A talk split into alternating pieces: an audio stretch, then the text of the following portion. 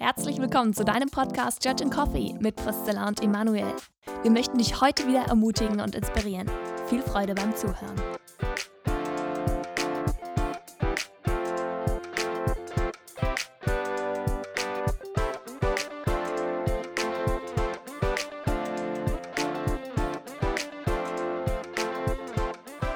Herzlich willkommen zu einer neuen Episode von äh, Church and Coffee.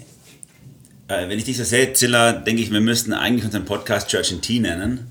Weil jetzt sitzt wieder nur ich mit Kaffee da und du nur mit diesem gefärbten Wasser. Was bewegt dich eigentlich, morgens Tee zu trinken und nicht nur ordentlichen Kaffee? Ich habe schon Kaffee getrunken, wie immer mit dem Herrn Jesus Oh. und meiner Bibel.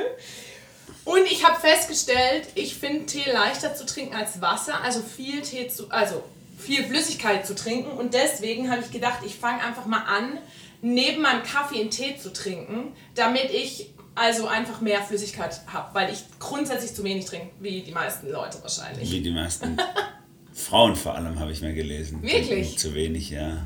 Wieso trinken Männer mehr? Ich glaube, wenn Männer. Oh Mann, ich weiß Jetzt nicht, Achtung, jetzt kommt ein Klischee. Oh, ich sehe schon. okay, ich Also ich sage das, meine, ich sag das meine persönliche Umfeld, okay? Männer können, können, können immer und überall auf die Toilette gehen, wenn sie müssen. Während Frauen ja äh, das ein bisschen schwieriger ist.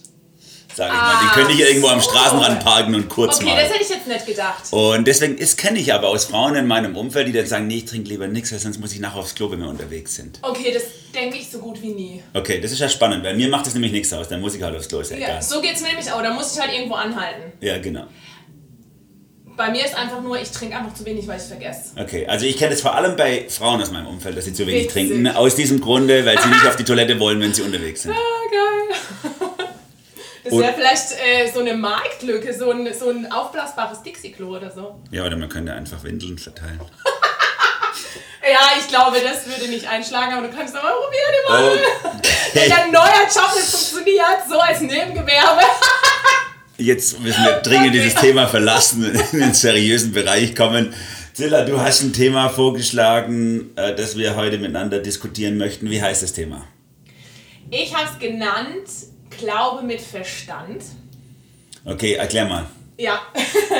Und zwar steckt dahinter, dass ich manchmal den Eindruck habe, dass Menschen, die im Glauben aufwachsen, also christlich sozialisiert sind, sozusagen, manchmal gar nicht wirklich so ein, ich sag mal, ein, ein Grundfundament oder eine Begründung auf, unter ihrem Glauben haben oder wie man es auch immer sehen mag, sondern einfach äh, glauben und dann, wenn sie zum Beispiel aus ihrem Elternhaus ausziehen und Studium machen, wegziehen von ihrem Umfeld, dann, äh, dann in, in die Situation kommen, dass ihr Glaube beispielsweise hinterfragt wird von Dozenten oder was auch immer. Und dann sie merken, hey krass, ich habe gar keine Begründung für meinen Glauben. Warum glaube ich einfach, sondern ich glaube halt einfach, weil meine Eltern es vorgelebt haben und weil ich bisher immer gedacht habe, die Bibel ist wahr und dann plötzlich kommt jemand, der sagt, hey, wieso glaubst du, die Bibel ist wahr? Und dann sie ins Schwimmen kommen und gar nicht wissen, ja, warum glaube ich eigentlich, dass die Bibel wahr ist? Und das habe ich in meinem eigenen Leben selber wahrgenommen und äh, deswegen finde ich das total wichtig, darüber zu reden, beziehungsweise dem nachzugehen, warum glaube ich auch mit dem Verstand und nicht nur mit äh, Erfahrungen, die ich mache oder Erlebnissen oder ich glaube halt einfach und, und schalte meinen Verstand aus. Also das ist ja manchmal auch vielleicht die Denkweise. Wenn ich wirklich drüber nachdenken würde, dann macht ja der Glaube gar keinen Sinn oder dann gibt es ja gar keine Begründung für den Glauben.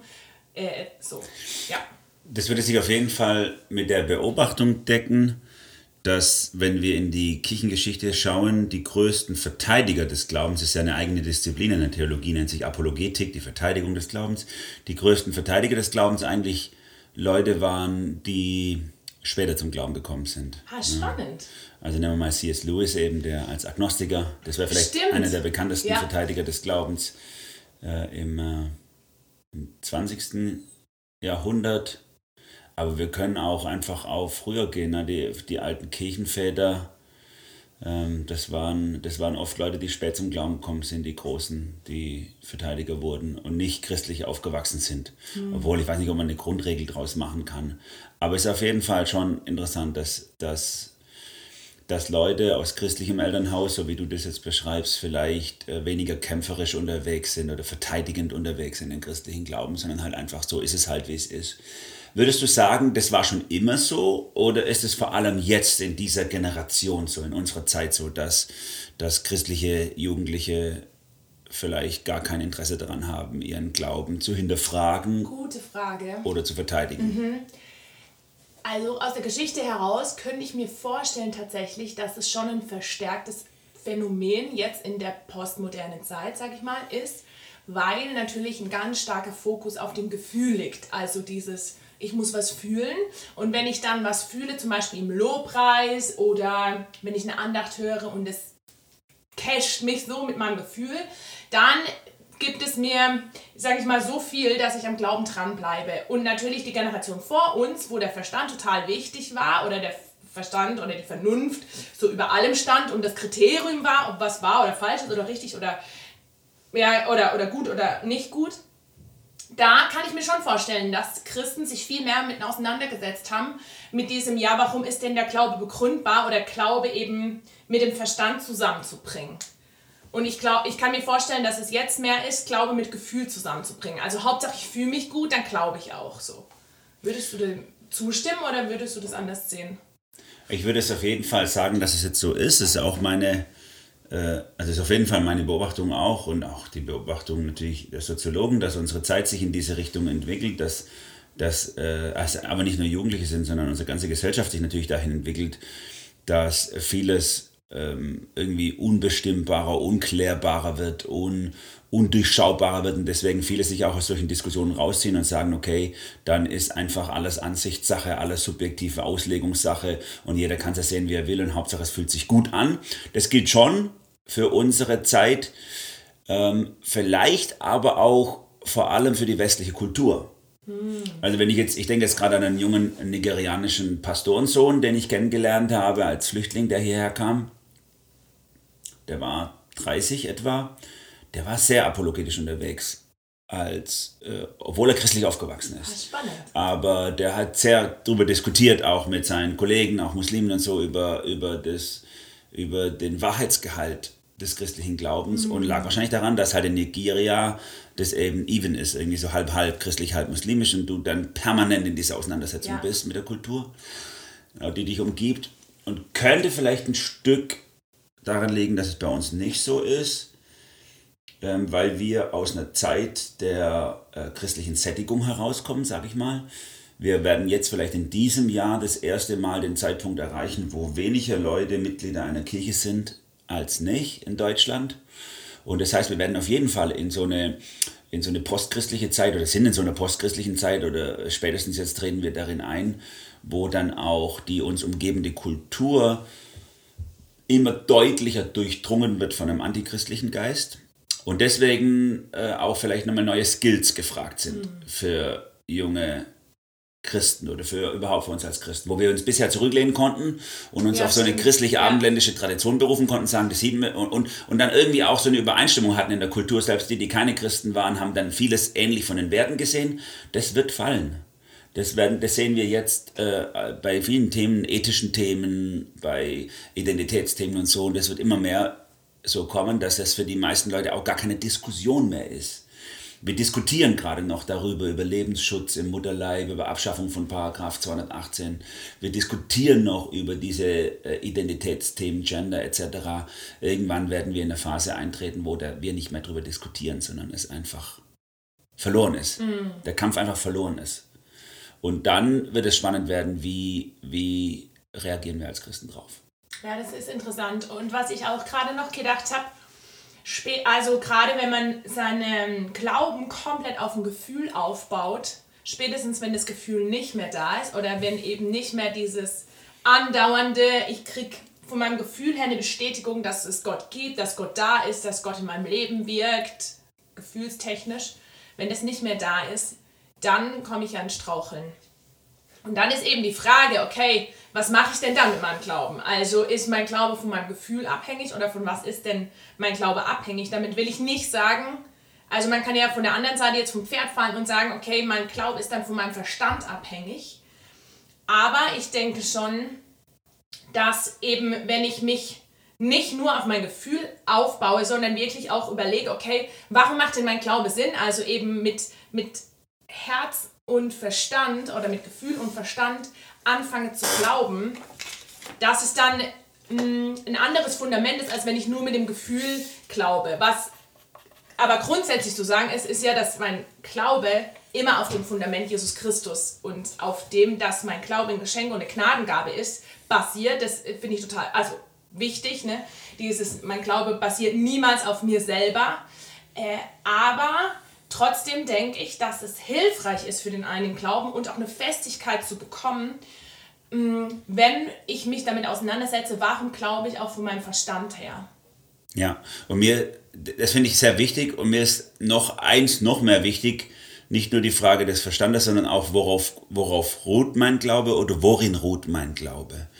Mhm. Mir ist es so wichtig geworden bei den Formulierungen, die Paulus verwendet, wenn er ähm, über Glaube spricht. Er spricht oft vom Glauben, also äh, wörtlich dann Glaube Jesus Christus. Und äh, es ist nicht ganz sicher, ist es jetzt der Genitiv, also ein Genitives Objektivus oder Subjektivus, wird man in der, in der Übersetzung sagen. Das heißt, die Frage ist, sagt er der Glaube an Jesus Christus oder der Glaube von Jesus Christus? Und ich glaube, er, er verwendet diese Formulierung bewusst mehrdeutig manchmal, weil er sagen will, Glaube an Jesus Christus ist immer auch Glaube in Jesus Christus. Das ist der Glaube, der von Jesus Christus getragen wird. Wir glauben den Glauben, den Jesus trägt. Und das ist so wichtig, wo ist mein Glaube verortet? Ist er eben in mir verortet?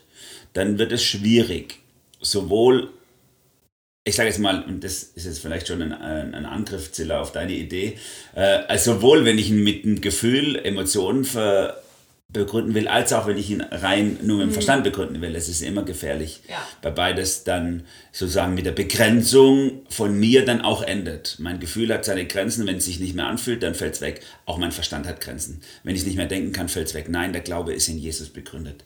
Das ist entscheidend. Und trotzdem ist das, der Punkt wichtig, dass die anderen beiden Dinge vorkommen im Glauben. Das Thema äh, Gefühl, Emotionen es ist eine Liebesbeziehung, glaube ich. Und deswegen ist es wichtig, dass es da ist. Und das ist der, die Wahrheitsseite unserer Generation oder unserer Zeit. Die hat wirklich was erkannt, dass vielleicht so diese emotionale Bindung an Christus verloren gegangen ist, vielleicht so in der Nachkriegsgeneration, wo vieles nur verstandesmäßig aufgearbeitet wurde, und ist jetzt in der Gefahr, eben die andere Seite des Glaubens zu verlieren. Mm. Die Frage nach der Begründbarkeit. Und deswegen ist es gut, dass wir heute darüber sprechen. Und ich spiele mal den Ball an dich zurück, Zilla. Mm.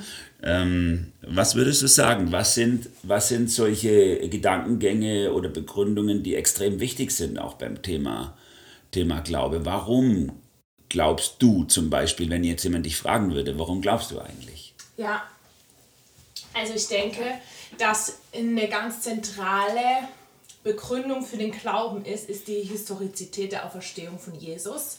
Also wo ja auch Paulus im 1. Korinther 15 das aufdröselt und äh, da ja eben Leute sind, die sagen, ja, die Auferstehung, die gab es ja gar nicht und dann er eben sagt, hey, die Auferstehung ist wie der Motor unseres Glaubens. Wenn der wegfällt, dann kannst du dein Auto auf den Schrottplatz machen. So, ne?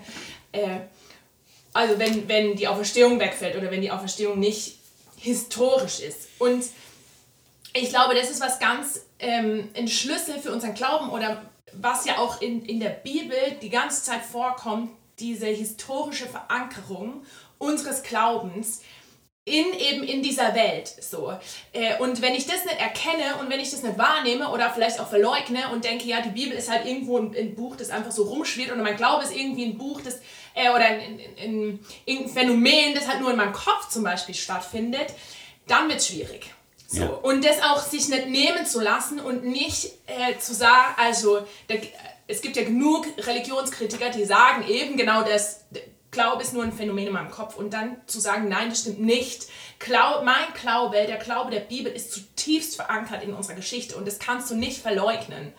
Das ist ganz spannend, dass du das sagst, weil ich würde, das, ich würde dir zustimmen, die Faktizität, also die Faktizität der Historizität der Bibel ist entscheidend. Dass es Fakt ist, dass es geschichtlich passiert ist, ist entscheidend. Und das ist auch den, den Autoren der Bibel ja so entscheidend. Ähm, Lukas, äh, Ja. ich habe alles ganz genau studiert, ist ein Prolog, zum, alles und habe es chronologisch aufgeschrieben. Äh, Paulus, wie du schon er- erwähnt hast, sagt, wenn das alles nicht passiert ist wirklich, dann ist es alles für die Katzen so. Und da ist schon spannend, äh, wie wir, vor allem in unserer westlichen Welt, wo wir uns hinentwickelt haben, auch in unserer Theologie, gerade Deutschland ist ja führend in dieser, sage ich mal, Theologie, die Glauben zersetzend ist, die historisch-kritische Methode, ja, die sogenannte historisch äh, kritische Methode. Ja. Ich würde sagen, das ist eine unhistorisch kritische Methode, äh, die, die ähm, sage ich mal, vor zwei, rund 200 Jahren begonnen hat und die Glaube auf so eine Gefühlsebene gezogen hat. Johann Salome Semmler oder Reimarus und so waren, waren eine der ersten Theologen, die in diese Richtung argumentiert haben und die gesagt haben, es, es oder immer mehr hinterfragt haben, ob die Dinge in der Bibel tatsächlich so passiert sind und aufgeschrieben wurden und die vielmehr äh, eine neue, einen neuen Slogan geprägt haben, sicherlich auch aus der Romantik rauskommend, die gesagt haben, Glaube ist das schlechthinnige Gefühl der Abhängigkeit. Das schlechthängige, schlechthinnige Gefühl der Abhängigkeit. Und deswegen der zweite Schritt, den sie dann vollzogen haben, äh, Glaube ist ein zutiefst subjektives Element. Und diese Diskussion haben wir dann in den folgenden 100, 150 Jahren und äh, die äh, ist ja heute auch verloren sozusagen. Dieser Kampf, Glaube ist deswegen Privatsache äh, für viele. Und das sehen wir auch heute. Es gibt vielleicht noch ein paar Politiker, die dem widersprechen würden, aber es ist eigentlich gesellschaftlicher Konsens. Glaube ist Privatsache. Weil es eben, so ist der, der Hintergrund, weil es eben ja keine äh, objektive Begründbarkeit von Glaube gibt. Also muss es einfach jeder für sich selber so sehen, wie es halt sieht. Ne? Ja. Und das hat äh, da, auf, hat da begonnen, um die Zeit der Aufklärung rum eben, das schlechthinnige Gefühl der Abhängigkeit. Und heute ist es das Lebensgefühl unserer ganzen Gesellschaft einfach. Ähm, Dass wir, wir sagen auch schon Lebensgefühl, äh, das ist unsere Kultur, unsere Denkkultur, die eigentlich viel mehr vom, ja, vom Fühlen herkommt.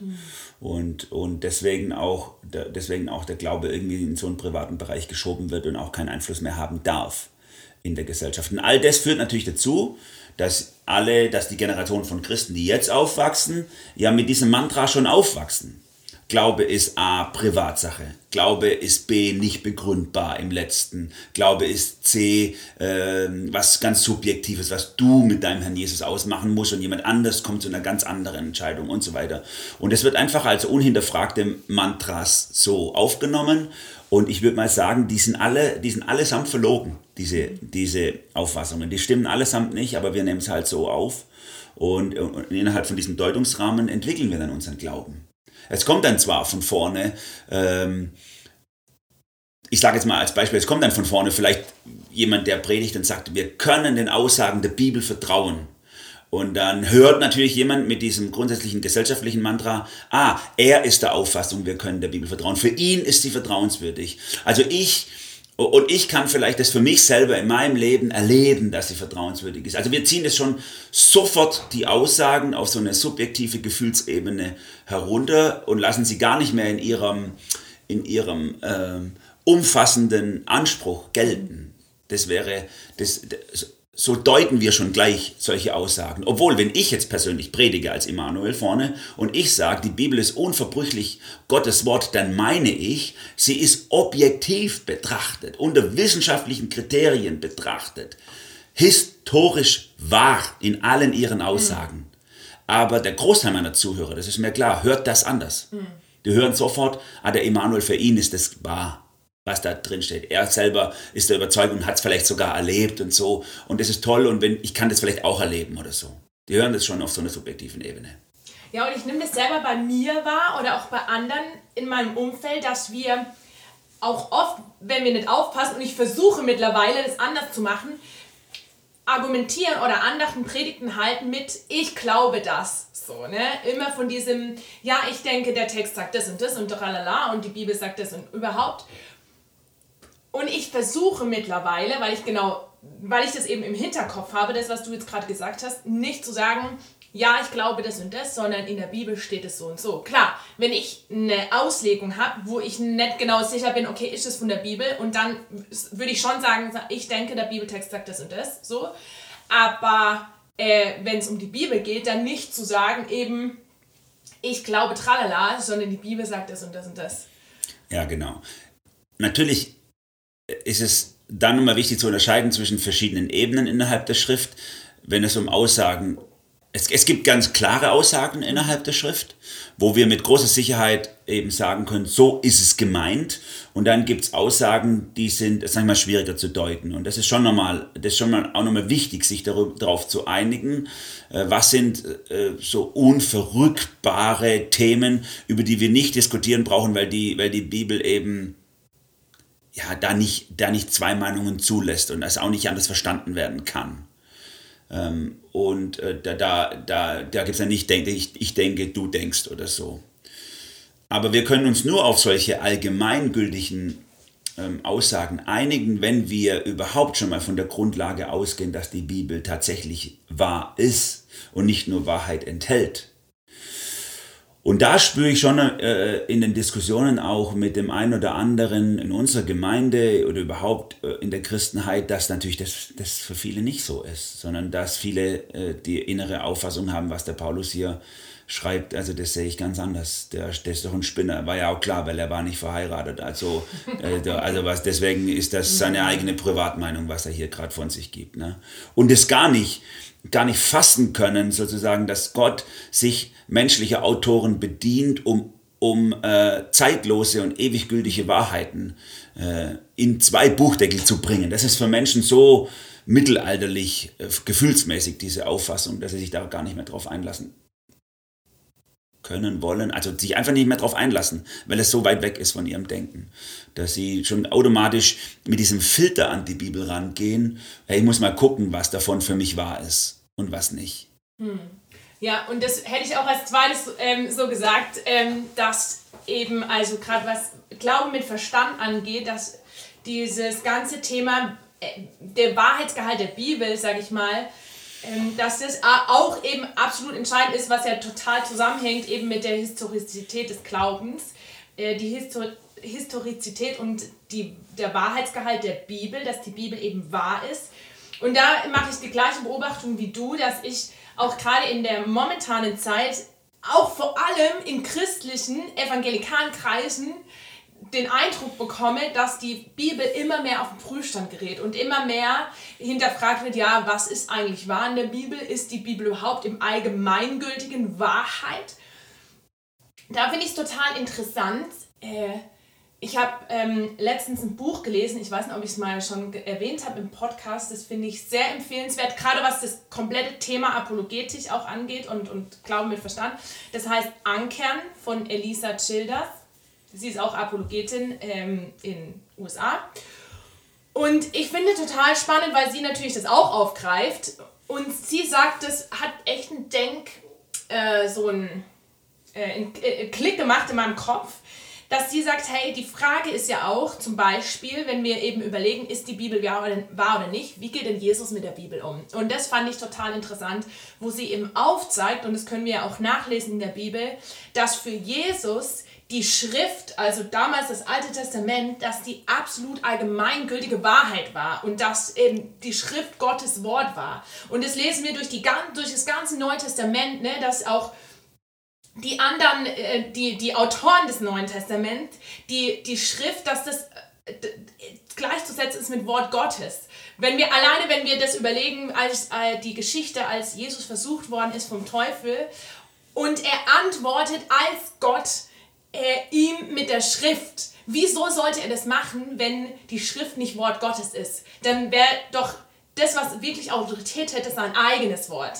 Aber was macht er? Er verbindet sich mit der Bibel, um zu zeigen, hey, die Bibel ist Wort Gottes, die Bibel hat höchste Priorität. Äh, und wenn ich das abschlage und sage, ja, für mich hat die Bibel aber nicht höchste Priorität, für mich hat die Bibel nicht den höchsten Wahrheitsgehalt, dann verleugne ich das eigentlich oder widerspreche dem, was Jesus hier macht in dieser spezifischen Geschichte zum Beispiel. Ja, das ist so eine gute Beobachtung von dir, muss ich sagen. Ähm, weil er hätte wirklich in der Versuchungsgeschichte ja einfach seine göttliche Autorität ausspielen können und sagen können, ja, aber ich bin Gott und ich sage dir, hau ab. Aber er ja. nimmt die Schrift. Ja. Das, das zeigt für ihn, dass Bibel, dass die Bibel immer, wie die Theologen sagen würden, Norma Normans ist. Also mhm. immer alles normierende Norm. Alles muss sich an dieser Norm ausrichten. Und mit allem meine ich alles. Aus, ausdrücklich auch die Wissenschaft und alles, was wir, was wir für wahr halten in unserer Gesellschaft, unsere Kultur, unser Empfinden, unsere Tabus, unsere, unser, egal was, alles muss sich an der Bibel normieren lassen. Und deswegen ist Bibel niemals oder Glaube niemals einfach nur Privatsache, weil sie hat einen allumfassenden Deutungsanspruch in jeden Bereich unseres Lebens hinein. Und das ist wichtig, das auch offensiv zu vertreten. Und wir müssen uns da ähm, oder brauchen uns da nicht verstecken, nur weil wir in den letzten, sagen wir mal, Jahrzehnten vielleicht überrannt wurden äh, von, von Leuten, die die Deutungshoheit auch in jeden Bereich des Lebens hineintragen wollen, aus ganz anderen Quellen.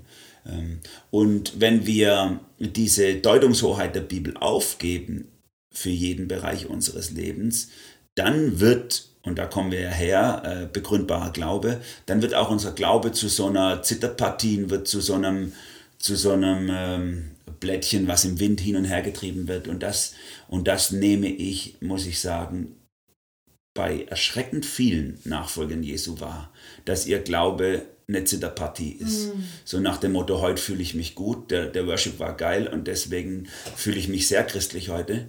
Und morgen, und morgen äh, im Alltag ging es zweimal schief und dann fühle ich mich gar nicht mehr so, so, so gut und habe vielleicht sogar Zweifel, ob ich wirklich Christ bin oder ob das alles nur erdacht war. Und deswegen ist so wichtig, dass wir einen Fels haben, auf dem wir stehen. Und dieser Fels ist Christus in Verbindung mit seinem Wort untrennbar, auf dem wir stehen können. Hm. Wie ja eben auch Johannes das so genial sagt. Ich, oh, ich liebe Johannes 1, dass, dass er ja sagt, das Wort wurde Fleisch ne? Mhm. und das Wort wohnte unter uns und wir sahen seine Herrlichkeit. Ja. Und das ist ja genau das, ähm, ja, ja, dass er, diese, dass er diese Ausdrücke so vermischt miteinander, das ist schon spannend. Ne? Also mhm. wie, im, wie, wie du das schon vorher gesagt hast, die Schrift, im Graphe im, im Griechischen, die Schrift, die so für die ganze Bibel allumfassend äh, eins, das Wort, das geschriebene Wort gleichgesetzt wird mit Wort Gottes und dann auch noch dieser Ausdruck ähm, bei Johannes eben äh, Hologos, äh, eben diese, diese griechische Ausdruck für Schrift, Bild, Sprache, Wort eben auf Christus gedeutet wird und sich damit untrennbar mit Christus verbindet. Und deswegen ist es auch brandgefährlich, wenn wir in neueren Diskussionen den Versuch haben, dass Menschen das trennen wollen, Christus von der Schrift trennen wollen mhm. und sagen, ja, unser Glaube, der ruht ja auf Christus und nicht auf der Schrift. So ein Bullshit, wie wenn sich das trennen ließe. Und dann wird Glaube eben auch zu so einem subjektiven Element durch die Hintertür. Wenn ich dann sage, ja, so, aber mein Jesus ist der und dein Jesus ist der, ja, was haben wir denn von Jesus, auf dem wir gründen? Wir haben eben nur den Jesus der Schrift, den Jesus, den wir bezeugt haben in der Bibel. Das ist der Jesus, auf den sich unser Glaube gründet. Und deswegen äh, kommen wir bei, bei einer wirklich soliden, gesunden und nüchternen Nachfolge einfach nicht an der Bibelfrage vorbei. Absolut. Und ich merke auch, also jetzt einfach eine subjektive Erfahrung aus meinem Leben, dann, wenn ich regelmäßig meine Bibel gelesen habe und nah am Wort Gottes gegründet war oder gepflanzt war, um mal einen biblischen Ausdruck äh, äh, zu bringen, dann hatte ich viel weniger, ähm, ich sag mal, äh, hat mir Wind und Wetter viel weniger ausgemacht, so jetzt im, im, im geistlichen Sinne, als wenn ich lose die Bibel gelesen habe. Und deswegen würde ich auch sagen, äh, oder mein erster Tipp wäre, wenn jemand genau das jetzt fühlt, was du auch gesagt hast, so dieses, ich, mein Glaube ist eigentlich eine Zitterpartie. Ich habe das Gefühl, ähm, ich ich glaube mal, mal mehr, mal weniger, aber irgendwie frage ich mich auch, was begründet mein Glaube auch. Dann würde ich sagen, kauf dir eine, eine gute Bibelübersetzung, wo du äh, sagst, hey, ja, die verstehe ich oder die entspricht mir oder so. Ähm, und dann fang an, die Bibel zu lesen. So crazy, Zilla, weil das, was du sagst, ist ja so irgendwie so anders als wie ich empfinde manchmal in unserer Zeit, wie, wie vor allem junge Christen an das Thema rangehen.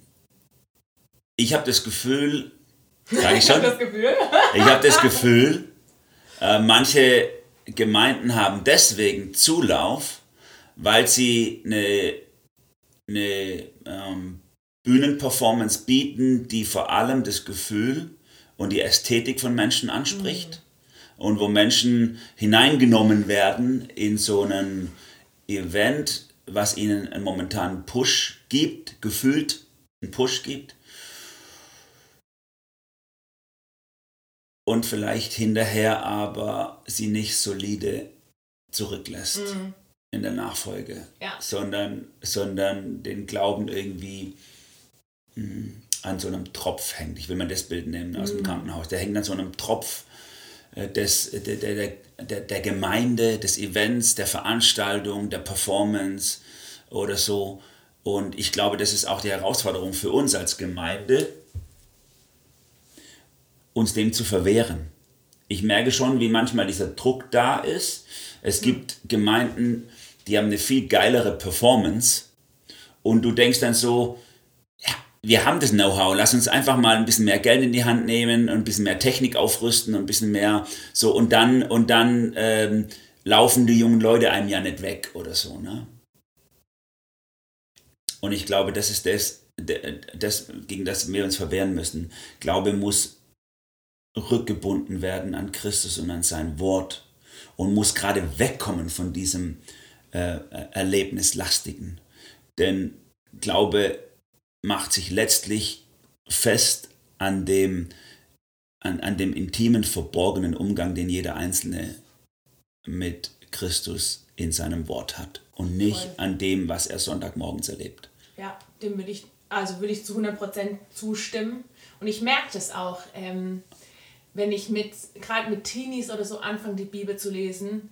Ich denke jedes Mal danach, Stella, was bereitest du eigentlich irgendwelche tollen Andachten vor oder tollen Performance-Sachen oder so.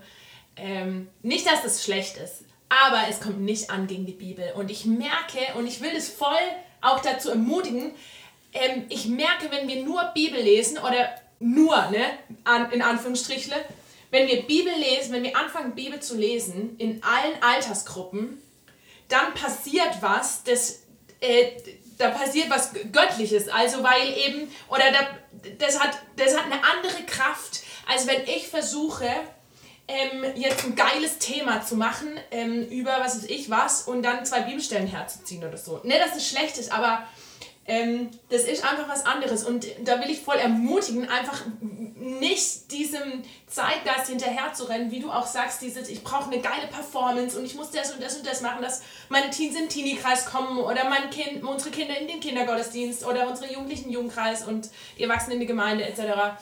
Äh, sondern eben auch letzten Endes ja die Frage ist ja, was da drunter liegt, glaube ich wirklich, dass das Evangelium die größte Kraft ist? Oder glaube ich, dass meine Performance die größte Kraft hat? Ne? So dieses und wirklich dem zu vertrauen, hey, das, ist das Evangelium hat die allergrößte Kraft. Das heißt nicht, dass ich äh, christlicher Glaube einpacken muss in Schutt und Asche, dass Leute, dass die Hürde hoch ist, dass Leute überhaupt zum Evangelium kommen. Aber ich muss auch nicht so tun, als müsste ich das Evangelium aufbauschen, dass Leute zum Glauben kommen. Das ist völliger Bullshit. Sondern die Frage eben, wie kann ich die Hürde möglichst klein halten, dass Menschen zum Evangelium kommen, aber nicht zu glauben, ich müsste was aufs Evangelium draufsetzen, dass Menschen anfangen zu glauben. Das finde ich so wichtig. Und jetzt will ich mal noch auf der anderen Seite äh, noch eine Lanze brechen, weil ich natürlich jetzt auch Menschen im Blick habe aus unserem Umfeld, die, die jetzt wahrscheinlich gesagt haben die ganze Zeit, ja, ja, genau. Deswegen, und deswegen sollen die Leute einfach nur in die Bibelstunde kommen, wo sie das Wort hören und wo sie die wahre Lehre tanken und sollen einfach nur dorthin kommen, wo das Wort Gottes unverbrüchlich weitergegeben wird und dann ist alles gut. Und diese, und, und das ist genauso verlogen, wie wenn wie wenn das Wort Gottes an eine bestimmte Veranstaltung gebunden wäre oder eine bestimmte Form und wenn es besonders langweilig ist oder besonders eintönig ist oder besonders, dann ist es äh, geheiligter oder, oder besser oder so. Das ist genauso eine Lüge, gegenüber der wir uns verwehren müssen. Und ich will auch denen unter unseren Zuhörern, die vielleicht äh, da, dafür ein, Herz haben, für einfach Lehrunterweisung und Lehrpredigten und so, denen auch sagen, auch das ist nicht das Heil, sondern das Wort Gottes ist das Heil und nicht die Form der Veranstaltung. Und deswegen ist es viel wichtiger, Menschen zum persönlichen Umgang mit dem Wort Gottes äh, zu führen, als eine bestimmte Art von Veranstaltung zu haben. Und auch da habe ich in unserem Verband so viele erschreckende Momente erlebt, schon in unserem Gemeinschaftsverband, wo Menschen 50 Jahre in eine Bibelstunde gehen und immer die wahre Lehre gehört haben, aber niemals zum eigenen persönlichen Umgang mit dem Wort Gottes geführt wurden, sondern dann am Tropf des tollen Lehrers hängen, der ihnen was weitergibt. Ne? und der dann sich vielleicht noch wunder was einbildet darüber, dass bei uns noch die wahre Lehre zu haben ist, während bei anderen alles verfällt. Nein, es geht nicht um die Veranstaltung, egal ob sie jetzt hip ist oder ob sie besonders lehrintensiv Schwarzbrot ist. Das ist alles zweitrangig. Hm. Es geht um den Umgang jedes Einzelnen mit dem Wort Gottes in seinem Alltag. Wow. Ich, ehrlich gesagt hätte ich nicht gedacht, dass wir am Ende da rauskommen. Wobei, ja. Äh, aber ich, ich finde es also, das macht total Sinn letzten Endes, weil wir kommen einfach, also wir kommen einfach bei der Bibel raus. Ähm, und das finde ich total cool und ich will dich, der du jetzt zuhörst, ermutigen, da wo du gerade stehst in deinem im Verhältnis, in deiner Beziehung mit der Bibel, packst an und hör und lass dich nicht ähm, hindern, die Bibel zu lesen und neu in die Bibel einzutauchen und sie von Gott und vom Heiligen Geist dir offenbaren zu lassen, aufgrund von, von Frusterlebnissen, die jeder wahrscheinlich von uns hat. Ne? so, sondern zu sagen, okay Gott, ich gebe deinem Wort eine neue Chance, ich kaufe mir vielleicht sogar eine neue Bibel, ich ähm, frage jemand anderes, hey, lass uns zusammen die Bibel lesen oder unseren Hauskreis, lass uns wieder mehr die Bibel lesen zusammen.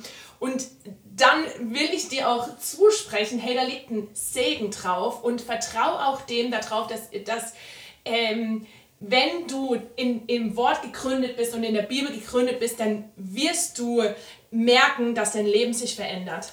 Ja, und ich, ich mache dir auch Mut und mache euch auch Mut, äh, wirklich offensiv auch die Lügen des Zeitgeistes abzuwehren und sagen, es ist eine Lüge, dass die Bibel einfach nur eine Sammlung von Büchern ist oder einfach nur subjektiv für einen Ausdruck von dem sein Glauben ist. Es ist eine Lüge, dass Glaube nur Privatsache ist und jeder denken und glauben kann, wie er will und dass es einfach nur darauf ankommt, ähm, dass Jesus mich lieb hat und ich ihn lieb habe. Das sind alles Lügen, die, die unseren Glauben eben schwankend machen. Und ich will vielleicht noch einen ganz praktischen Tipp, der mir selber zu vielen Zeiten geholfen hat, äh, weitergeben für den verborgenen Umgang mit, mit der Bibel. Ähm, lerne Wort Gottes auswendig. Es ist so einfach Bibel auswendig zu lernen, wenn du dir einfach einmal die Woche einen Bibelvers rausschreibst und den dann in deine Hosentasche steckst und den überall, wo du gerade sitzt, vielleicht, vielleicht am Handy festmachst, dass immer wenn du dein Handy rausziehst, das machen wir ja zwischen 40 und 80 Mal am Tag, den Bibelvers mit rausziehen und den dann einfach einmal durchlesen. So einfach kann auswendig lernen sein. Und das über einen langen Zeitraum gemacht, jede Woche einen Bibelvers. Äh, gelernt, wird so viel Tiefe und so viel Festigkeit in deinen Glauben bringen, wie du es dir vielleicht noch gar nicht vorstellen kannst. Um, ähm, dazu cool. Damit wären wir am Ende unserer Podcast-Folge heute. Ich hoffe, wir konnten dich ermutigen, ähm, wieder mehr ins Wort Gottes hineinzugraben, dich hineinzugraben und ähm, deinen Glauben auch oder Gott auch mit dem Verstand zu erfahren und zu lieben und nicht nur Glaube ist nur reine Gefühlssache, ähm, so auf diesem Ding zu sein. Ja, und wir freuen uns äh, auf über Rückmeldung und wünschen euch Gottes Segen und bis zum nächsten Mal. Tschüss.